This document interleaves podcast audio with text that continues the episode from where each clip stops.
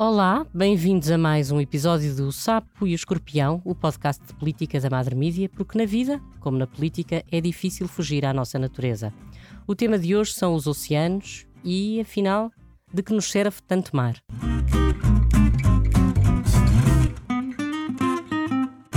Eu sou a Isabel Tavares e tenho comigo Manuel Pinto de Abreu, ex-secretário de Estado do Mar, oficial da Marinha reformado, licenciado em Ciências Militares Navais e em Oceanologia e responsável pela estrutura de missão para a extensão da plataforma continental, na altura proposta às Nações Unidas. Olá, bem-vindo. Boa tarde, muito gosto de estar aqui. Temos a maior eh, zona económica exclusiva da Europa e direitos de exploração e gestão de outro tanto. São mais de 300 milhões de hectares, o equivalente quase à Índia. Há 10 anos disse-me que no fundo dos oceanos é que está o ovo de Colombo e que a biotecnologia azul pode ser o futuro de Portugal. Ainda mantém essa sua afirmação? Sim, acho que continua perfeitamente atual. Aliás, eh, nós eh, tentando, olhando para as notícias recentes, ainda agora durante a Conferência das Nações Unidas eh, para os Oceanos, podemos concluir exatamente isso, que há um potencial muito grande quer no fundo, no fundo do oceano relativamente ao, aos minerais, mas também relativamente à, à, biotecnologia. E essa, de facto, eh, pode ser uma grande aposta para Portugal nesse sentido. Antes de avançar, se eu lhe perguntar quanto é que vale o mar português, consegue dizer, estimar um, um valor em termos de recursos energéticos, mas não só?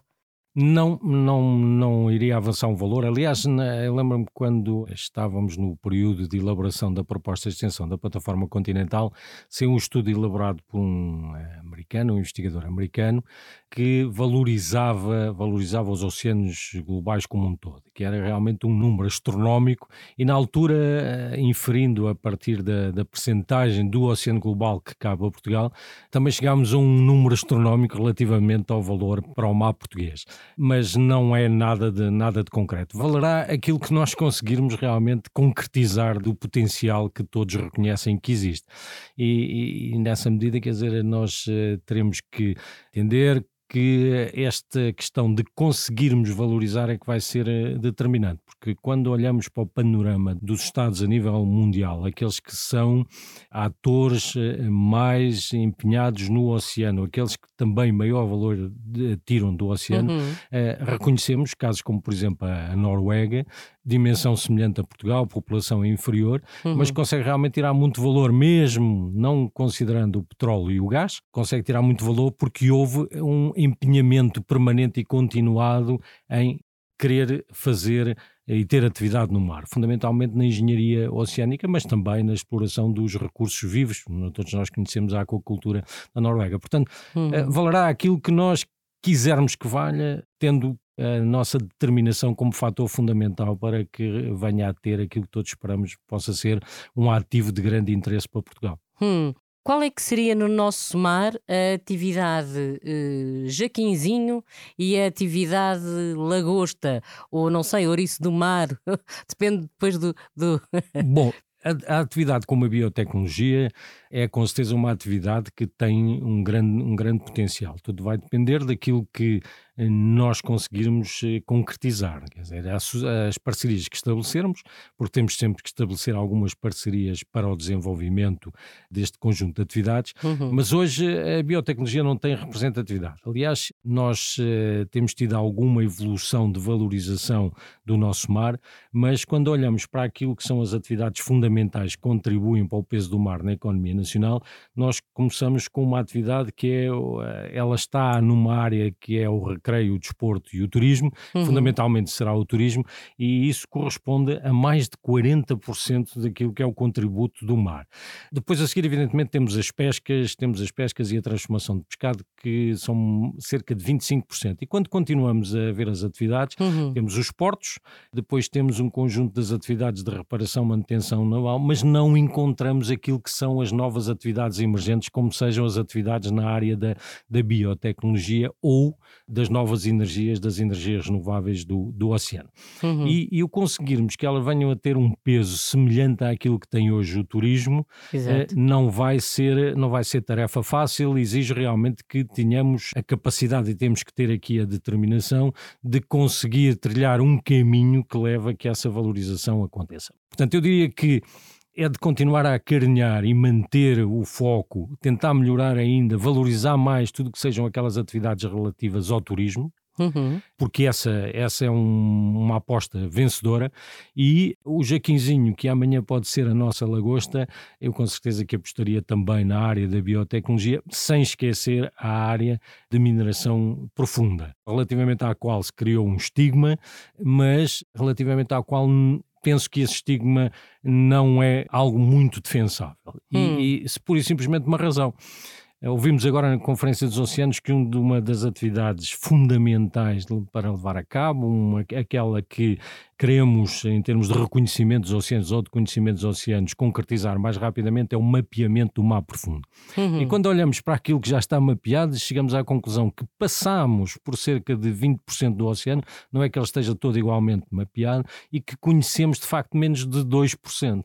Portanto, quando estamos a falar que uma determinada atividade pode vir a realmente causar prejuízos imensos àquilo que é a qualidade ou bom estado ambiental do oceano, num quadro destes de desconhecimento, eu acho que é um exagero. Portanto, há que realmente estudar tentar, no máximo possível, obter um novo conhecimento relativamente ao fundo do oceano para não estarmos a tomar uhum. decisões de banir determinadas atividades que no futuro podemos vir a lamentar que não tenham sido executadas. Exato. É engraçado porque quando se fala em explorar os oceanos, em explorar o mar, as pessoas ficam normalmente muito aflitas, sobretudo aqueles que acham que são mais ambientalistas. Mas com certeza que existe aqui, aliás, isso falou na Noruega e na exploração de petróleo, eles uhum. Eh, enriqueceram depois de terem descoberto o petróleo, mas em Portugal também já se fez prospecção de petróleo e as pessoas entram todas em pânico, tanto que no final de 2020 o Ministério do Ambiente e da Ação Climática disse que não seriam atribuídos mais contratos para exploração de gás uhum. e, de, e de petróleo. Mas existe aqui com certeza um equilíbrio, não é? Entre o, bem e o mal, digamos assim, ou não? E qual é que é esse equilíbrio e como é que se podem estabelecer esses uh, limites? Bem, o momento atual, né, neste contexto de dificuldades para a Europa, no quadro da guerra na Ucrânia, uh, leva-nos a refletir sobre esta, sobre esta questão. Houve muitas atividades, atividades industriais e atividades de exploração que a Europa deslocalizou. Não quis ter cá porque queria ser limpa, uhum. digamos uh, de uma forma clara. E, portanto, deslocalizou para outras paragens. A exploração, da mesma forma, não quis fazer determinadas ações de exploração e deslocalizou-as para outras, para outras paragens, abandonou-as. Hoje tem aqui um, um dilema, não é? Que é apostar eh, com força em vir a suplantar estas necessidades que foram criadas por eh, decisões estratégicas que talvez não tenham sido muito consideradas, ou pura e simplesmente submeter-se a uma soberania a partir dos recursos naturais. Interessa aqui considerar que se nós temos a nossa atividade baseada num conjunto de recursos que de qualquer forma estão a ser explorados, eu, para mim, preferia estar a explorá-los aqui à porta. Uhum. Uh, não tenho todos os custos mesmo ambientais de transporte e faria essa exploração de acordo com normas, que são as nossas normas, são as normas mais evoluídas em termos de não causar prejuízo ou um prejuízo superior ao ambiente. Uhum. Portanto, debaixo da vista, aquelas para mim as atividades estariam bem porque as poderia, poderia controlar. controlar. Não as controlando, quer dizer, nós continuamos a usar essas matérias-primas, não sabemos minimamente minimamente em que condições estão a ser feitas, muitas vezes sabemos é que as condições não são as mais adequadas, sabemos que vamos sofrer e estamos já a ver eh, as consequências de determinadas ações que não foram realizadas da melhor forma e, portanto, aquilo que eu acho é que vamos basear tudo aquilo que fizemos de facto no conhecimento que temos. Eu, eh, nesta convenção, durante agora a Conferência das Nações Unidas, houve, eh, e já vinha, já estava reconhecido que iria ser uma das apostas, seria a aposta de declararmos cerca de 30% do oceano como área marinha protegida. Uhum. Tive a oportunidade de fazer eh, essa pergunta repetidas vezes, perguntar porquê 30%? Uhum. E porquê 30% se nós conhecemos menos de 20% a forma do fundo do oceano em menos de 20% e conhecemos de facto o conteúdo do oceano em menos de 2%. Uhum. Aquilo que nós sabemos é que realmente o oceano, as suas uh, propriedades físicas e químicas, a sua temperatura se tem alterado e tem alterado num determinado sentido que sabemos que põe de alguma forma em risco a continuidade da, da humanidade uhum. ou pelo menos a humanidade terá que se adaptar no futuro a, a ações muito violentas, fenómenos meteorológicos muito violentos, os quais vão, evidentemente, causar problemas. Mas, mas a, a resposta a esta pergunta do porquê 30% não a consegui obter. Hum. E de facto, quer dizer, é, é Alguém algo... se lembrou que seria a percentagem justa? Não, é, é, foi um caminho que foi trilhado, porque a determinada uhum. altura os 30% era o 30% do conjunto da massa continental e dos oceanos, era de 30% do planeta Terra e depois evoluiu-se evoluiu uhum, neste uhum, sentido, uhum. mas penso que não há justificação. Até porque a questão da proteção e da criação de áreas marinhas protegidas, quando nós uh, olhamos aqueles guias de boas práticas do estabelecimento de áreas marinhas protegidas, aquilo que encontramos é um conjunto de ameaças que podem realmente alterar o bom estado ambiental e que são ameaças relativas a atividades humanas. Bom, e as atividades humanas eh, controlam-se impondo regras para o seu desenvolvimento. E depois encontramos as outras, que são aquelas que já mencionei, que é da temperatura e alteração das propriedades químicas e da poluição. Bom, mas essas não há área marinha protegida que permita que elas sejam paradas, porque nós não uhum. vamos estabelecer muros no fundo do oceano. Portanto, tudo isto para dizer o quê? Tudo isto para dizer que realmente temos que ser cautelosos. Os Estados é muito bom que estejam muito empenhados em que as suas. Mas deixe-me fazer-lhe uma pergunta, porque na agricultura a Europa foi muito célere, uh, mas a agricultura é estanque, não sai do sítio e nós sabemos que nos oceanos nem tudo é estanque, mas há coisas que são também. Claro que é.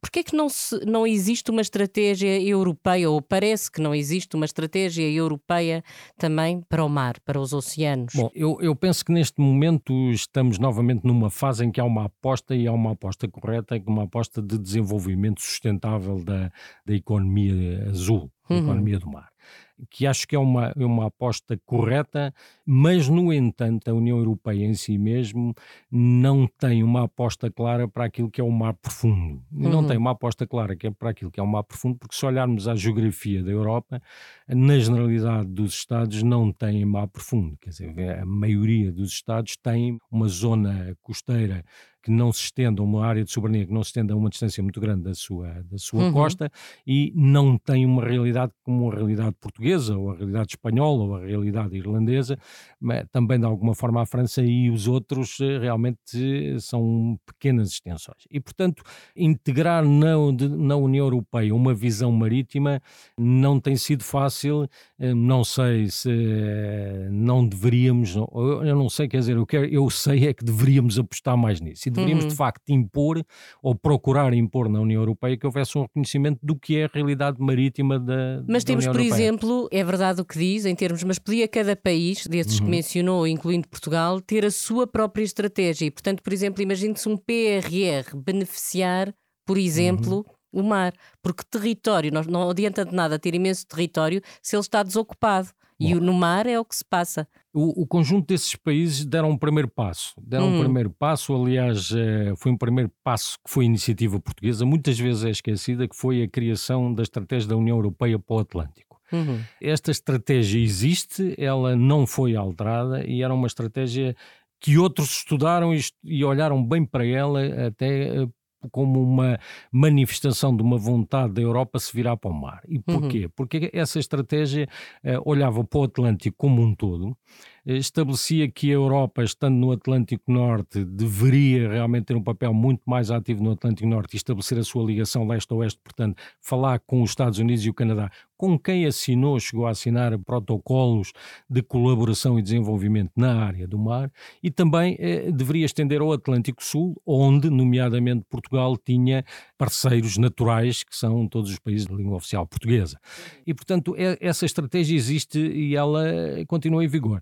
Eu penso é que o, o seu desenvolvimento a determinada altura parou uhum. a determinada altura parou, mas acho que é, é um, um elemento fundamental para reativar. E, e, quais é que são as bases dessa estratégia? O que é que ela pretende? O que é que, quais são os objetivos? Bom, a estratégia inicialmente visava desenvolver a colaboração de todos os países eh, a nível do, do Atlântico, uhum. uh, de ambas as costas do Atlântico, ao nível do conhecimento e ao nível do desenvolvimento favorecendo depois aquelas áreas que eram as áreas à data consideradas estratégicas. Nós temos que ver que isto, eh, esta estratégia surgiu numa sequência que foi a política marítima integrada da União Europeia, depois o estabelecimento das estratégias de bacia e, uhum. portanto, uhum. o modelo adotado de desenvolvimento era aquilo que se chamou o crescimento azul. Exato. O azul, que era a estratégia, não é? Como sabemos, era a estratégia para levar à concretização aquilo que estava na política marítima integrada da União Europeia. Entretanto, passámos para esta nova fase do desenvolvimento azul sustentável.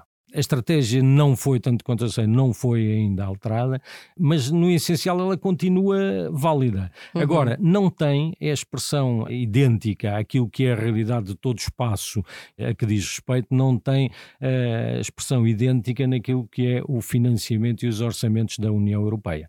Porque, repare-se só num, num pequeno aspecto. Portugal tem eh, o dever de eh, zelar pelo bom estado ambiental, que, primeiro avaliar e uhum. depois uhum. zelar pelo bom estado ambiental, uh, ambiental perdão, de uma área muito grande.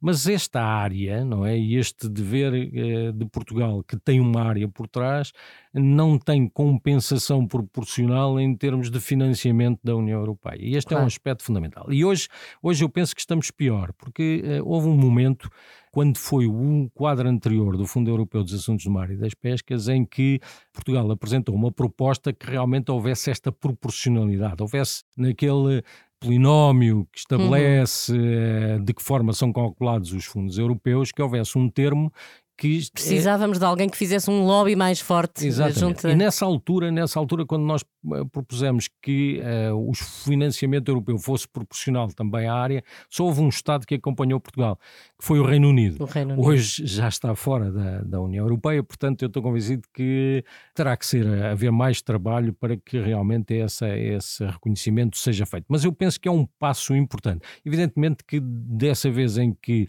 ela acabou por ser aprovada aprovada essa intenção, mas depois eh, no cálculo. Uhum. O, mas na multiplicidade de fundos, e por isso é que eu falei no PRR, uhum. na multiplicidade de fundos que existem, não se consegue. Eu passo a vida a ouvir os bancos e os empresários, eh, não, os bancos e os governos uhum. Eh, portugueses a dizer que não há projetos, não há projetos. Afinal de contas, o que parece é que não há financiamentos, mas depois o dinheiro existe para tantas coisas, não se conseguem colocar lá estes projetos. Eu penso que é um misto dos dois. Uhum. É um um, é um misto dos dois. Aliás, também durante a, a conferência tive a oportunidade de, ter alguns a troca de, de, opiniões com internacionais, nomeadamente dos Estados Unidos, e isto de empresas, de empresas americanas, em que se queixavam de eh, que realmente viam projetos bandeira, que eram projetos que tinham uma grande aceitação por parte da população em geral, mas que eles depois consideravam que o impacto que teriam na alteração do status quo era baixo Portanto, que não havia realmente projetos que fossem muito dinamizadores, não só dinamizadores da atenção, da chamada de atenção do público em geral, mas também depois nas consequências Sim. que tinham para aqui, de, no, com, com, os seus resultados. E, portanto, eu penso que há, há uma dificuldade das duas, das duas partes. Evidentemente, o PRR tem previsto 252 milhões de euros para o mar diretamente. É pouco se nós relembrarmos aquilo que foi o desenho inicial eh, do que era a definição estratégica uhum. do futuro, do que veio a ser o PRR estabelecido pelo atual Ministro da Economia e do Mar, nós lembramos que ele partia logo de uma visão que era Portugal Atlântico. Uhum. que depois no PRR parece ter ficado um pouco, um pouco prejudicada. E ficou um pouco prejudicada até pelo volume de uh, financiamento que está previsto. Quer dizer, se nós formos atentar aquilo, só diretamente àquilo que o setor do mar vale em termos do PIB nacional, uh, ele está bastante prejudicado.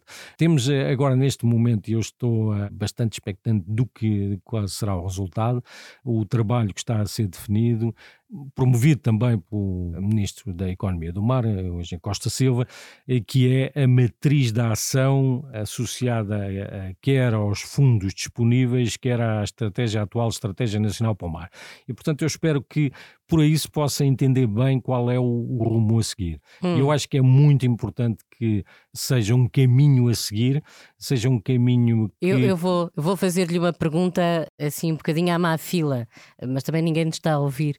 Eu espero que esteja. o, eu sei que conheço o, o atual Ministro da Economia e do Mar, António Costa e Silva, falou nele agora, e ele tem, aliás, uma vasta experiência nesta área. Acha que eh, ele é mais sapo ou é mais escorpião? Eu, eu acho que ele é mais sapo. Uhum. Penso que sim, que é, que é mais sapo. É, não, tenho, não tenho dúvidas. Aliás, eu tenho grande consideração pelo ministro eh, Resta Costa saber Silva. se sapo é uma coisa boa. Eu digo mais sapo como coisa boa, como Uhum. coisa boa. E eu penso que eh, na base de- daquilo que está a tentar construir está num caminho que eu considero adequado, eh, Uhum. envolvendo, envolvendo realmente o conjunto dos atores, porque não há, não há outra maneira de fazer, dizer, Uhum. porque por, pura e simplesmente por decreto a seguir as coisas não se concretizam. Portanto, ou há realmente a mobilização e a vontade de todos, ou, ou então as coisas não se, não se concretizam. Eu acho que ele está realmente nesse, No nesse caminho sentido. certo. Vamos Uhum. ver esse do outro lado da parte do escorpião. E o escorpião, para mim, é uma característica pessoal de depois dos outros atores, que é a determinação se ele tem a resposta adequada. Uhum. Porque esse tem sido o nosso, acho eu, o nosso grande problema na afirmação definitiva do mar, que é traçamos eh, bons caminhos, muitas vezes a determinação leva a que eles sejam interrompidos cedo demais. E Hum. depois, mais tarde, lembramos, ah, estávamos a fazer aquilo tão bem, vamos retomar, mas já não é o mas momento. há, há bocadinho, quando estávamos a começar, eu dizia-lhe que em Portugal nada leva menos de 60 anos para fazer. Mas infelizmente é mesmo, mesmo verdade. Eu vejo que saiu otimista da Conferência dos Oceanos, parece-me pelo menos isso. Mas há, há 20 anos foi a mesma coisa. Eh, E, e se atenção, calhar daqui a eh, 20 anos vamos deixe- voltar a, a- a falar no Deixe-me mesmo. dizer-lhe, deixe-me Hum. dizer, saí otimista não pela declaração, Sim. não por aquilo que foi a visão política, mas por um- uma outra circunstância. Houve eh, um conjunto de apresentações, conferências, reuniões, trocas de opinião com empresas e empresas com grande peso num- ao nível mundial. E, e essas trocas de impressões e eles próprios apresentarem a sua visão começavam logo por contrariar, contrariar a visão de que o fundamental é conservação. Uhum. E com o que eu concordo com eles, que diziam que o fundamental é desenvolvimento. Portanto, o que nós queremos é desenvolver, mas com um um ponto de partida: é que temos um estado ambiental que não pode piorar, tem que melhorar. Uhum. Isto, isto obriga eh, necessariamente a que a conservação esteja lá, mas obriga também a que o investimento tenha retorno e que permita amanhã que ele se continue a fazer e se faça cada vez em maior escala. Havia uma, aqui duas realidades. Uma realidade que era a realidade política, muitas vezes de ONGs, Uhum. só de, de investigadores puros e duros, que era a apresentação de um conjunto de oportunidades criadas por fundos que iam ser lançados, financiamento que ia ser posto em cima da, da mesa.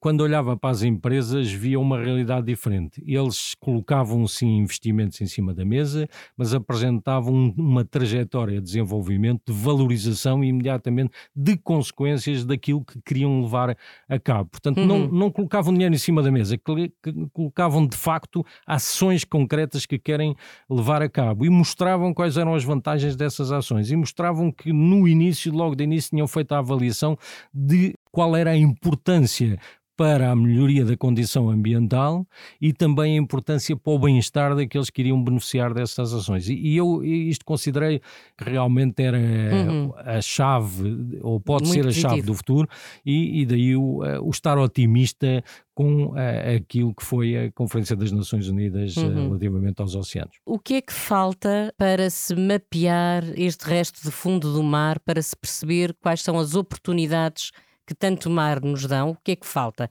É dinheiro? São projetos? É Bom, o quê? eh, vamos lá ver. O mapear, o mapear temos que ver em que sentido é que estamos a falar. Sim, porque eu agora falava em mapear propriamente, mas também em. eh, Conhecer de facto exatamente, as Bom, potencialidades. eh, é uma tarefa muito grande quando estamos a falar áreas. Se nós formos apenas falar em reconhecer o relevo submarino, reconhecer o relevo submarino com uma resolução adequada uhum. é uma tarefa mais rápida, não é? Hoje, com os sistemas de levantamento, claro. uh, sistemas uh, multifeixe, sondadores multifeixe é, é, relativamente rápido, não será uma tarefa tão grande.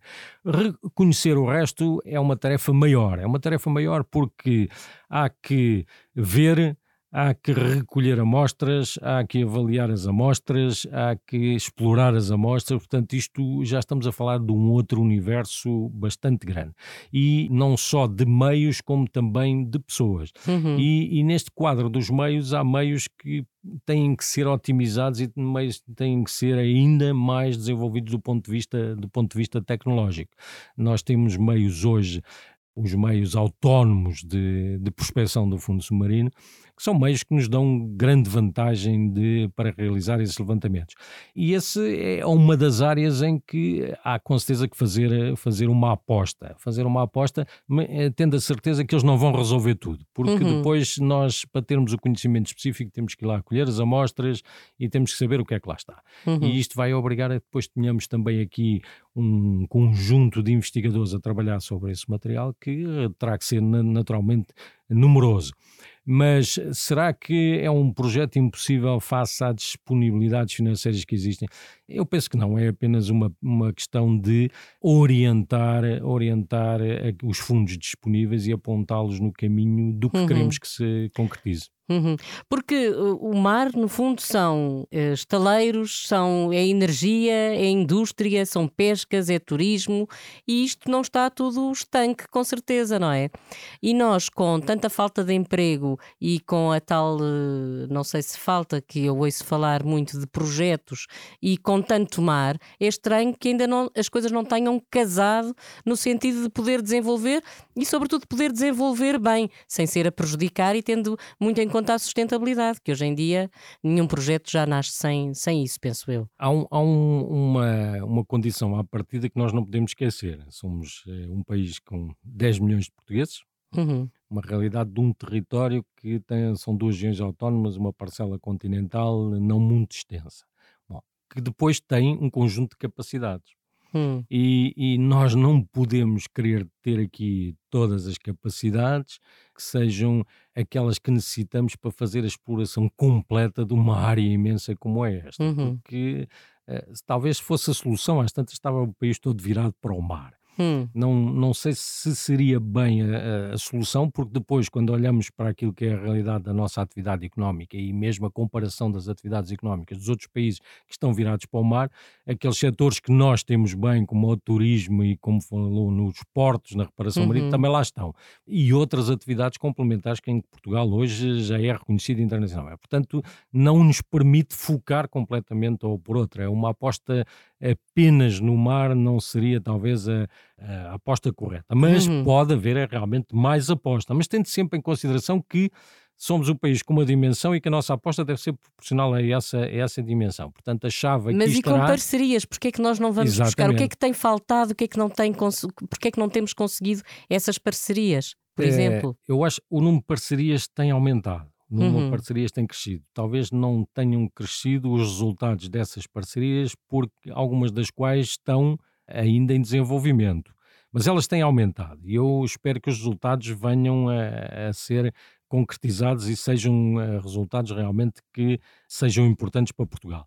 Agora, é realmente importante, é primeiro também esperar, porque isto a aposta no mar, é, há pouco dizia que tudo em Portugal leva 60 anos. Bom, no mar, na generalidade da, das atividades que se fazem, nada leva menos de 10. Uhum. É? Portanto, o mínimo são 10 anos para nós vermos alguma concretização efetiva. Isso é rapidíssimo para nós. É, face, face aos 60, não é? é exato. Mas, mas é importante é que estas que estão agora, este conjunto de parcerias e este conjunto de iniciativas, nomeadamente, por exemplo, na biotecnologia, que uhum. eh, venham a ter resultados. Não sei eh, se será um grande sucesso, porque quando nós olhamos para a biotecnologia a nível, a nível mundial, vemos realmente os grandes sucessos associados sempre a grandes empresas mundiais com atividades muito específicas, nomeadamente na farmacêutica e nos cosméticos. É? Uhum. Teremos que conseguir também que haja uma mobilização dessas empresas para a nossa valorização dos nossos ativos. Mas mesmo a indústria farmacêutica, e agora com a história do Covid, bem sabemos, uhum. e porque se fala, eh, já se falava há uns anos, a Organização Mundial de Saúde já apontava para que viria aí um vírus e ninguém sabe se Covid era o vírus, pode até ser outro uh, muito pior, não é? A indústria farmacêutica não se interessou mesmo assim pelo mar? Aqui em 2010, numa conferência internacional, tive a oportunidade de falar com o responsável de uma grande farmacêutica mundial, que aliás é espanhola. Uhum. E, e, na altura eu perguntei-lhe concretamente o porquê a não aposta no mar profundo. Ele foi muito claro e disse: Meu caro Manuel, enquanto eu, com mergulhadores até aos 50 metros, consegui recolher uh, moléculas que me permitem desenvolver aquilo que eu necessito, eu não vou apostar em meios de muito maior capacidade e muito mais caros. Eu, eu consigo.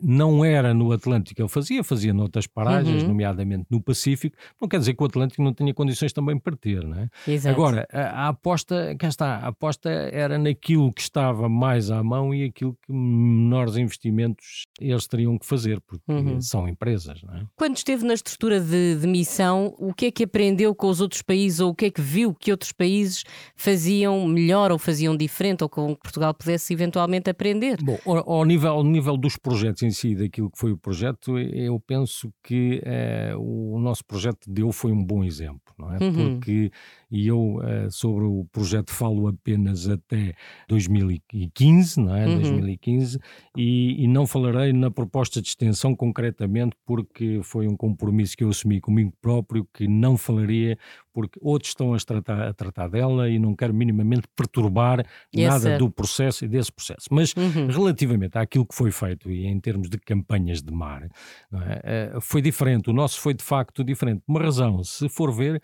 houve um conjunto de meios meios que foram adquiridos que aumentaram muito a capacidade de Portugal de explorar o mar, o mar profundo. Houve um grande envolvimento de cientistas. Apesar de, ter, de ser muito criticado, eh, lembro-me de ou muitas vozes dizerem que o projeto era muito negativo para o desenvolvimento da ciência do mar, nas ciências do mar em Portugal. Eu não creio que tenha sido assim, porque realmente o número de dias de embarque, o número de investigadores que participaram, ainda hoje continuam a explorar muitos dos dados recolhidos, foi notável. E, e foi diferente dos outros países, porque nas realidades dos países o que fizeram foi um projeto pura e simplesmente para a extensão da plataforma continental. Ou seja, foram à procura dos dados de forma do fundo submarino e dos dados geológicos que lhe permitiam defender o caso para a extensão da plataforma continental de cada um dos Estados. Nós apostámos um pouco mais, já que tínhamos que ir para o mar, fizemos bastante. Por isso é que houve uma série, inclusivamente, de cruzeiros que foram desenvolvidos que tendo sempre por objetivo a extensão da plataforma continental, mas tiveram um peso muito grande hum. de outras áreas de, de, atividade. E, portanto, aí, eh, nesse caso, eu acho que eh, talvez os outros pudessem olhar para nós e não nós olharmos para eles. Agora, evidentemente que durante o projeto houve muitas coisas que cruzámos do país. Eu lembro-me o projeto, por exemplo, o processo que foi a aquisição do ROV, uhum. do ROV Luso, quando chegámos à Noruega, depois de eh, contactos e ter ser uma das possíveis empresas para fornecer o ROV, chegámos e vimos uma empresa que tinha eh, sentada à mesa um professor da universidade com alunos da universidade e que estavam ali prontos a ouvir o que é que nós queríamos, que sistema queríamos, porque os sistemas que existiam não eram aqueles que nos serviam. Normalmente os ROVs eram, eh, havia um ROV, uma máquina que era construída e tinha um navio à volta. Nós uhum. tínhamos um navio e queríamos comprar um ROV que pudesse ser utilizado em vários, em, em vários navios, independentemente do navio. E portanto foi isso que fomos para lá e, e aquilo que vimos foi o diálogo, nós eh, dizermos aquilo que queríamos e a universidade a tomar notas e no próprio dia a apresentar uma solução. Portanto, isto é que eu acho esse, que em Portugal esse, ainda não é muito comum. É? Exatamente, é? essa ligação entre aquilo que é necessário e as universidades não existe. Eu acho que. E os centros de investigação. Eu e... acho que começa cada vez há maior, há mais essa, essa ligação, há maior ligação. Mas também nós eh, não temos, eh, salvo algumas exceções, nós fomos ver, não temos muita indústria criativa em Portugal. Uhum. É? Normalmente temos indústria que faz desenvolvimentos, eh, mas que não não está propriamente, não tem por objetivo o estar a criar coisas novas, salvo alguma, algumas exceções. E esse, eu penso que é essa, essa a diferença fundamental. Se as empresas realmente apostarem cada vez mais na inovação, essa ligação vai acabar uhum. por ser reforçada. Qual é que é o escorpião Há bocadinho falava, dizia que havia se calhar mais escorpiões do que sapos. Quem é que são os escorpiões uh, nesta, não sei como lhe chamar, atividade? No desenvolvimento do mar, porque uhum. olha, são todos aqueles que quando for tomada uma decisão em Portugal de um caminho a seguir, não se preocuparem minimamente em ver se realmente esse caminho deve ser continuado ou não, porque nós temos interrompido várias vezes boas iniciativas. E, e, eu e temos-las interrompido porquê? Por causa desta coisa ambientalista, deste não, fundamentalismo? Muita, não. Muitas vezes porque há apenas uma visão, uma visão diferente. Por exemplo, no caso da Estratégia Nacional para o Mar, a estratégia de 2013-2020. A estratégia de 2013-2020 não nasceu em 2011. Uhum. Aliás, é uma estratégia. Uh, Lembra-se com certeza, em 2009 foi lançado o estudo do professor Hernani Lopes, o IPEC Cluster da Economia do Mar. Na altura, lembro-me na estrutura de missão, de receber um cartãozinho a, a dizer-me que temos que preparar uma resposta relativamente a este estudo do IPEC Clusters e preparar uma estratégia adequada. E foi aí que nasceu a nova estratégia. E era uma uhum. estratégia, repara, estávamos, estávamos num governo socialista e depois a estratégia vem a ser aprovada num governo de coligação PSD-CDS. Mas aquilo que foi construído, foi construído independentemente de quem era o governo e a visão. Foi uhum. aproveitando tudo o que existia, mais indo buscar aquilo que existia desde desde que foi para mim o grande momento de, desta nova era do, do mar em Portugal, que foi a, a Expo 98, aproveitando isso, aproveitando também o relatório da Comissão Estratégica dos Oceanos mas aí então não houve interrupção. Não houve interrupção, mas houve processos que entretanto já tinham sido interrompidos. Uhum, uhum. É, naquele momento em que a estratégia foi apresentada, já não houve, houve processos que não puderam ter continuidade, já tinham sido interrompidos e o retomá-los obrigava novamente a ir repetir uma série de, de, passos, não é? Portanto, eu acho que isso, isso é algo que não, não interessa, quer dizer, deve haver correção, uma coisa é corrigirmos a trajetória daquilo que está a ser feito, a aposta, claro. corrigirmos a trajetória, da, as apostas estão a ser feitas para corrigirmos a trajetória daquilo que está a acontecer. Outra coisa é, isto, isto é um projeto que vem de alguém, corta. Uhum, Vamos uhum. interromper. E, não, é, para mim é valorizar ao máximo aquilo que está feito e acrescentar ainda mais capacidade. Uhum. Amar e mar, há. Bom, a, a, a amar e mar há um Portugal para dele tirar benefício. Uhum.